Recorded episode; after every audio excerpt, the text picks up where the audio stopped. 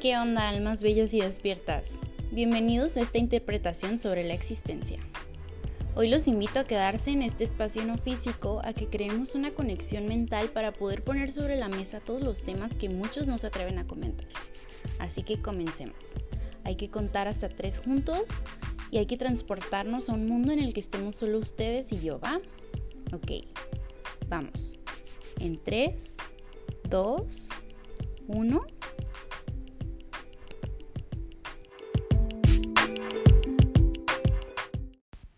Hola amigos, gracias por estar aquí para el primer episodio de Mi Verdad Interior. Quiero presentarme de manera más formal con ustedes eh, para entrar en confianza y sentirnos más cómodos. Mi nombre es Anet Torres, tengo 21 años y soy orgullosamente mexicana. Estoy muy contenta de iniciar esta locura y de que se den el tiempo de escucharme, así que pues ya comencemos con esto para enriquecer nuestras mentes. El tema de hoy es valemadrismo sano. ¿Y por qué digo sano? Bueno, pues muchos perciben el valemadrismo como algo negativo, ya que lo primero que se imaginan es un güey super valemadres en el sentido de que no se interesa por sus responsabilidades o que actúa sin tener en consideración mm, el bienestar de los demás. Y yo la verdad concuerdo que eso no es bonito para nada. Eh, por eso yo les quiero aclarar que de lo que yo quiero hablar es del sentido de ser tú mismo sin preocupaciones y del perder el miedo a equivocarnos. O sea, básicamente salir de tu zona de confort.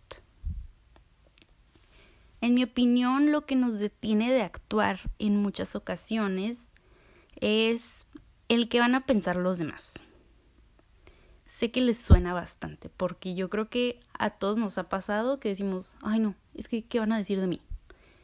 Entonces, pues sí, eso es básicamente en lo que radica. Bueno, eso y otras cosas.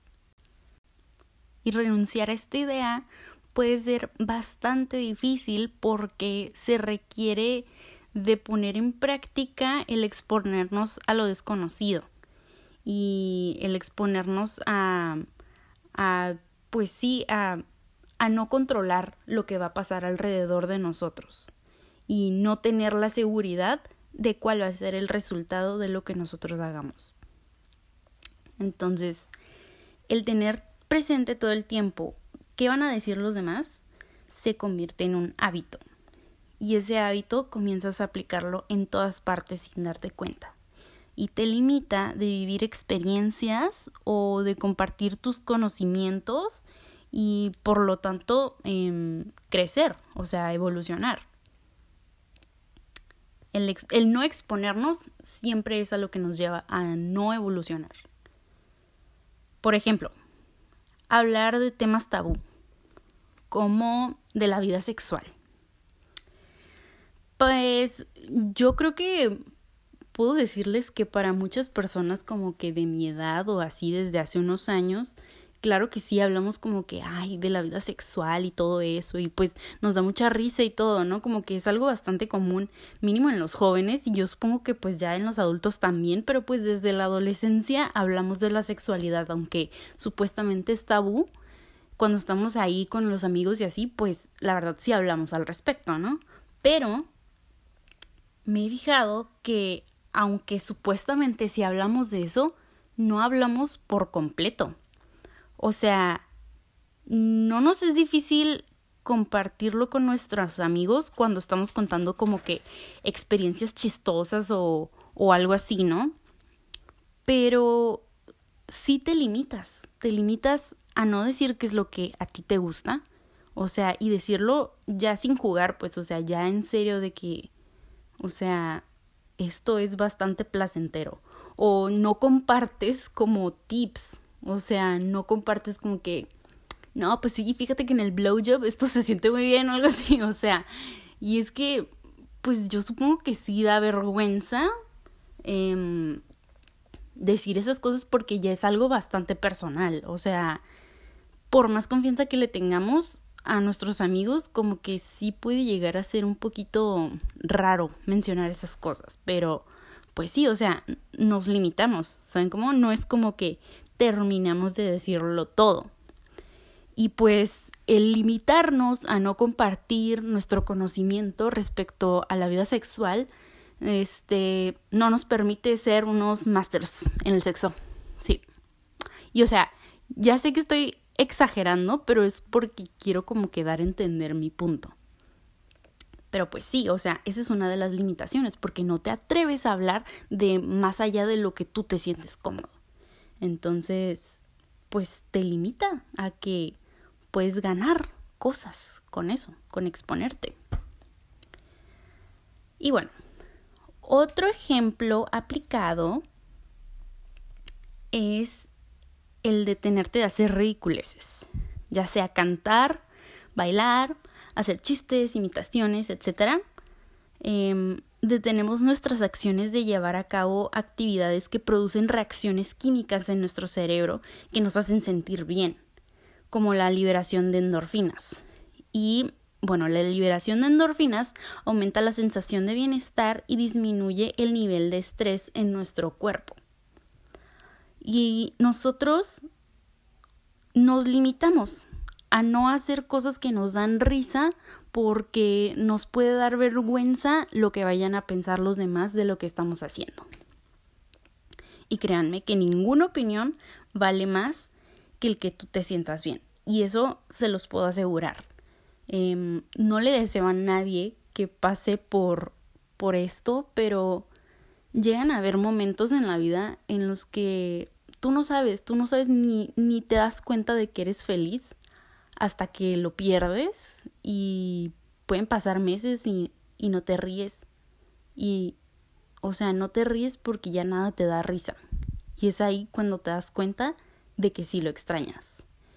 Por eso es como no te limites como que a, hacer cosas que te causan risa, que te dan felicidad, claro, sin comprometer a los demás, o sea, en el sentido de eh, no entrometerlos y no, o sea, mantener un respeto, claro.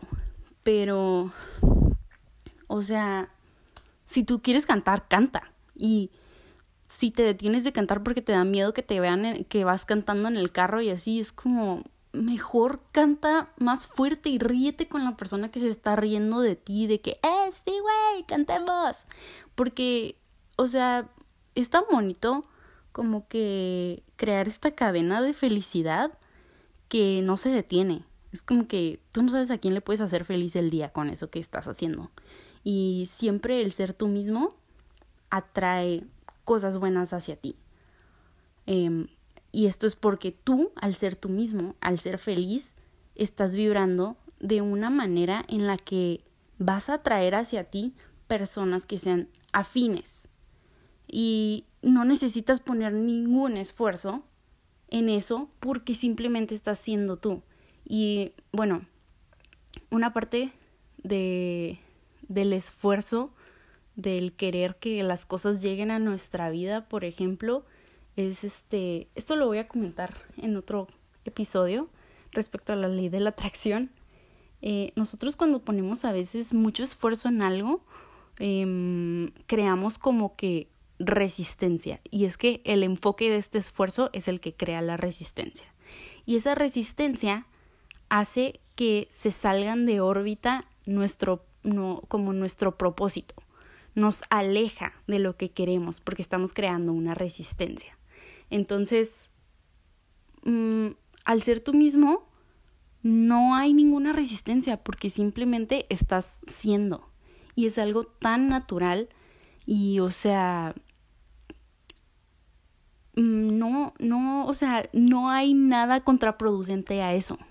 No tienes que aferrarte a que ciertas personas te acepten porque ¿de qué te sirve? O sea, ¿de qué te sirve que no te acepten ciertas personas y esas personas ni siquiera son afines a ti.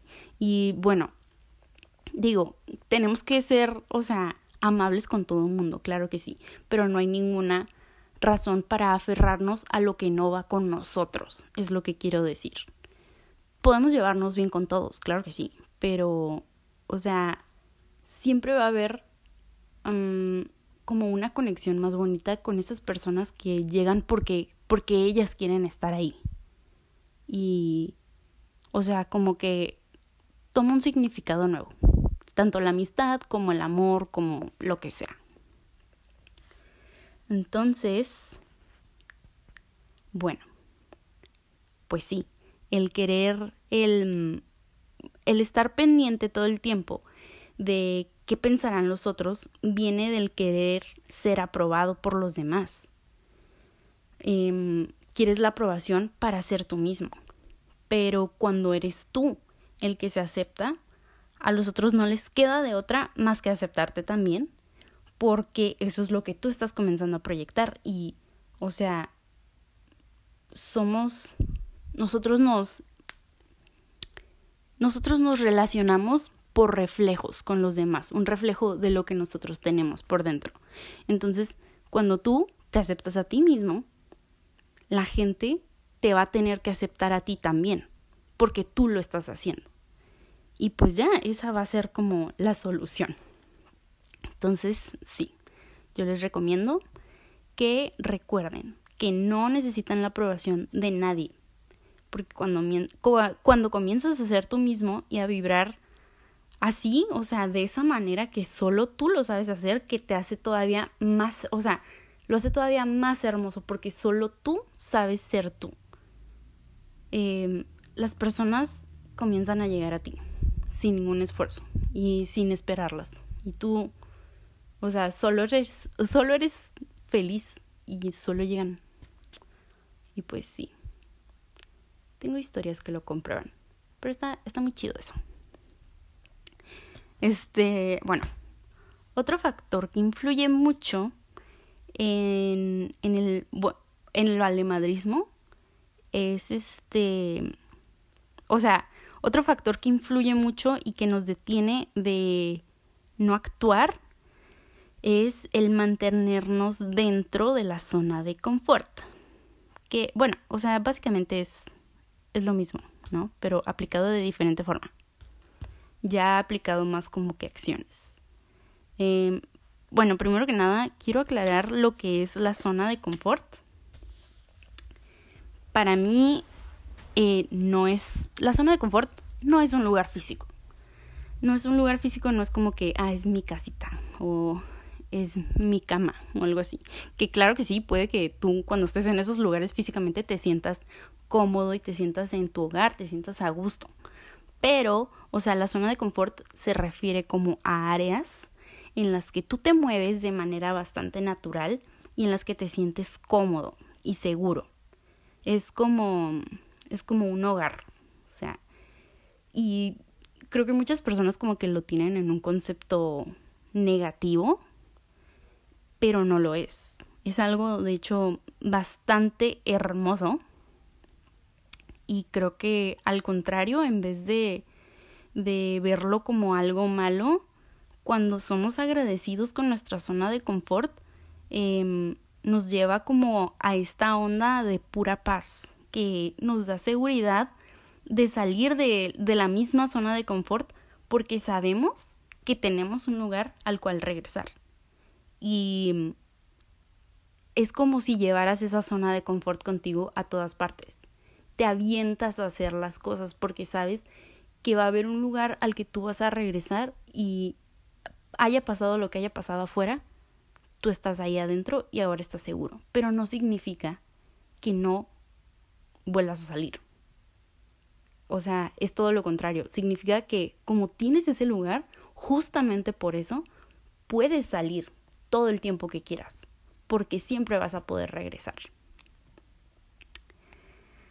La razón por la cual no se sugiere mantenernos en la zona de confort es porque es como vivir em, en, un, en un mundito así, bien chiquitito, en el que no hay diversidad y probablemente no hay adrenalina, porque pues todo es seguridad y así, ¿no?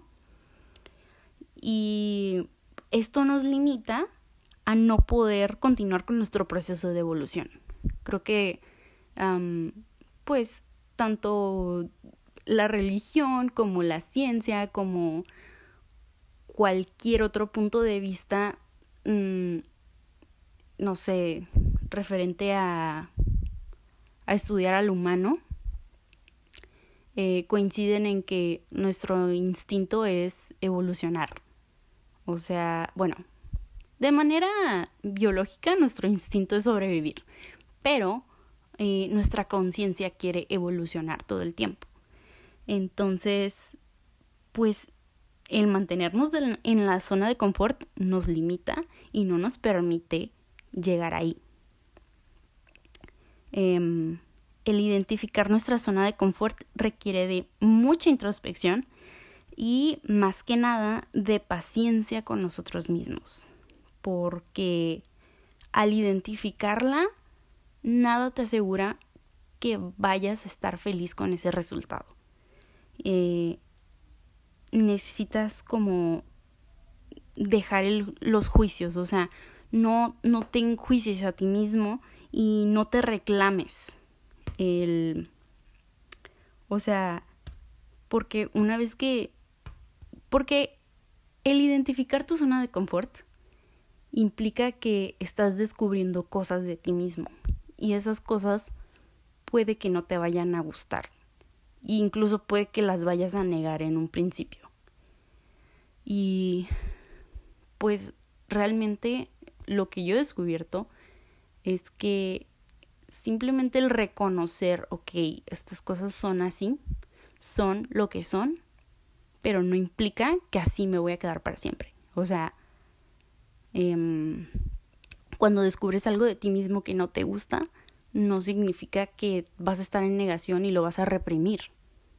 Porque reprimir las cosas solo te hace repetirlas más. Entonces, sí, solo reconocerlo y aceptarlo y pues salir adelante. Y eso tal vez no tiene mucho sentido, pero es que a lo que voy es, lo siguiente que les voy a comentar. Em, hay algo sobre la zona de confort que sucede mucho actualmente y se ve mucho en relaciones tóxicas y es cuando volvemos a una persona nuestra zona de confort. Porque no es lo mismo sentirte cómodo de ser tú mismo con alguien a sentirte cómodo solo porque tienes la aprobación de esa persona. Y referente a esto hay mucho por desarrollar, la verdad. Y también voy a hacer un, un episodio más referente a la zona de confort y a la dependencia emocional porque es súper importante. O sea, muchos vivimos esas situaciones y no nos damos cuenta que estamos ahí. Creo que es algo que todos hemos vivido en diferentes niveles, pero hemos estado ahí. Este, y es a eso a lo que me refiero con, con decir de que si identificas que alguien es tu zona de confort, bueno, es parte de tu zona de confort, no tienes por qué juzgarte a ti mismo ni reclamarte ni nada. Es Mm, o sea, cuando nosotros creamos una dependencia, no es porque quisimos, simplemente pasa porque hay cosas dentro de nosotros en un nivel subconsciente que no hemos sanado y que necesitamos trabajar. Eh, mucho de la dependencia viene de que cuando estábamos niños, nosotros recibimos, bueno, más bien desarrollamos una herida de abandono. Y mm, es algo muy fuerte de lo que, de lo cual darse cuenta. O sea, porque cuando estamos, o sea, por decir, no sé si a ustedes les pase que les pregunten como que, ¿y cómo fue tu infancia? Y tú, ay, no, súper bien, o sea, yo, una niña feliz, consentida, bla, bla, bla. Pero eso no, no significa que aunque hayamos tenido una infancia en la que no nos faltó nada y en la que teníamos a nuestros papás y etcétera, nos, no sufrimos cosas. Y pues realmente, bueno, es que ya me estoy saliendo del tema, disculpen, pero es que sanar la infancia es como la clave de todo, porque durante los primeros siete años de nuestra infancia, eh, nosotros desarrollamos como todos estos patrones que después vamos repitiendo, o sea, todos estos hábitos que continuamos, o sea, de manera subconsciente. Y uno no sabe cómo, cómo puedes reaccionar a eso. O sea, hay algo por decir, o sea, aunque el niño haya vivido una vida súper bonita, súper feliz y etcétera, no significa que nada le va a afectar. Porque a todos nos afectan cosas en diferentes niveles. Y este, o sea, si no lo superamos, esas cosas se van acumulando y las vamos repitiendo en nuestra vida. Por lo tanto, si cuando estabas niño tú recibiste, digo, desarrollaste una, una herida de abandono o una herida, una herida de rechazo, una herida de, mm, este, de humillación, una herida, una herida de injusticia o una herida de... ¿Cómo se llama? Ay, me falta una. Ay, no me acuerdo. Bueno, después les continuaré diciendo sobre estas heridas de la infancia que son muy importantes. Pero bueno, a lo que voy es que cuando uno, o sea, una de las, bueno, creo que es la cualidad principal, cuando tú recibes una herida de abandono, bueno, la desarrollas eh, de niño, lo más probable es que la sigas repitiendo cuando estás grande y te hace tener mucha dependencia de los demás.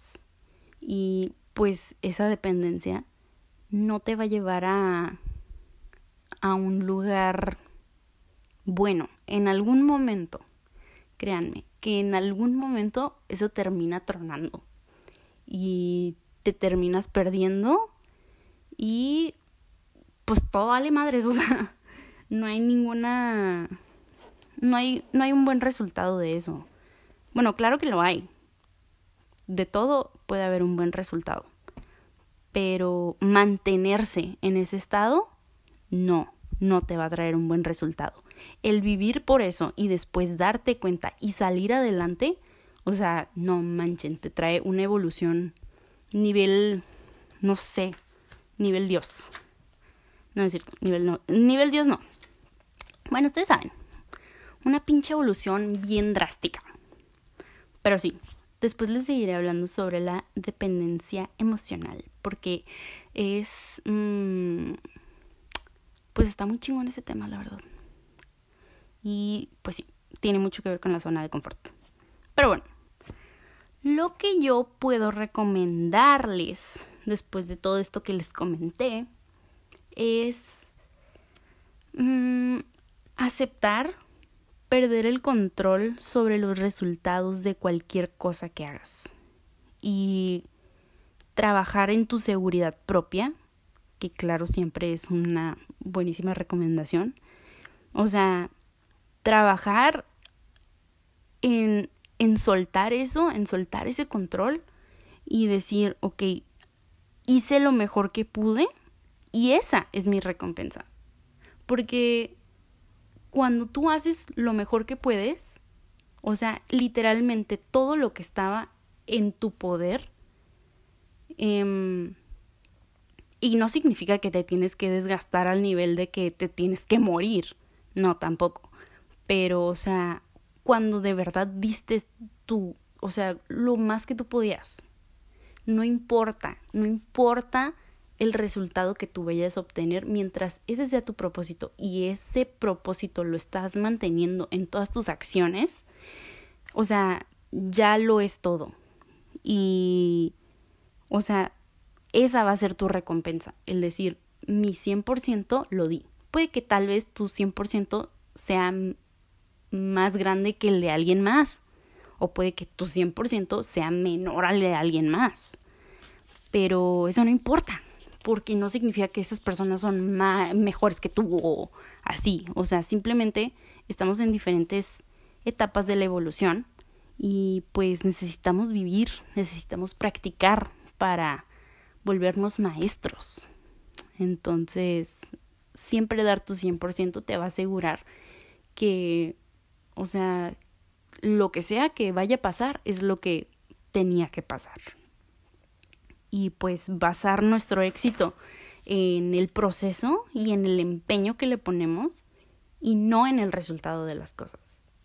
Em, hay una historia que a mí me contaron cuando yo estaba chica que me impactó bastante y es algo que, o sea, yo sigo pensando hasta la fecha y que va relacionado esto que les dije.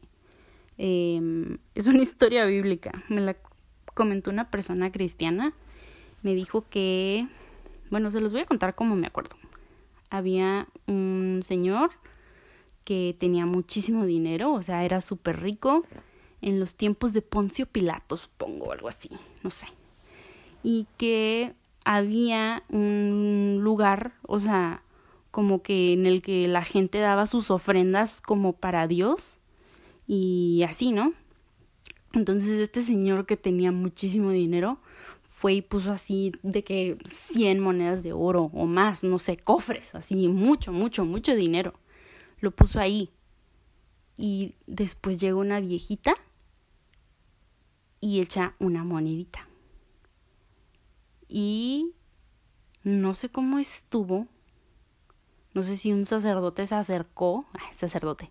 No existían en ese tiempo, ¿no? bueno, no sé. Pero la cosa es que me dijo la persona que me estaba contando la historia.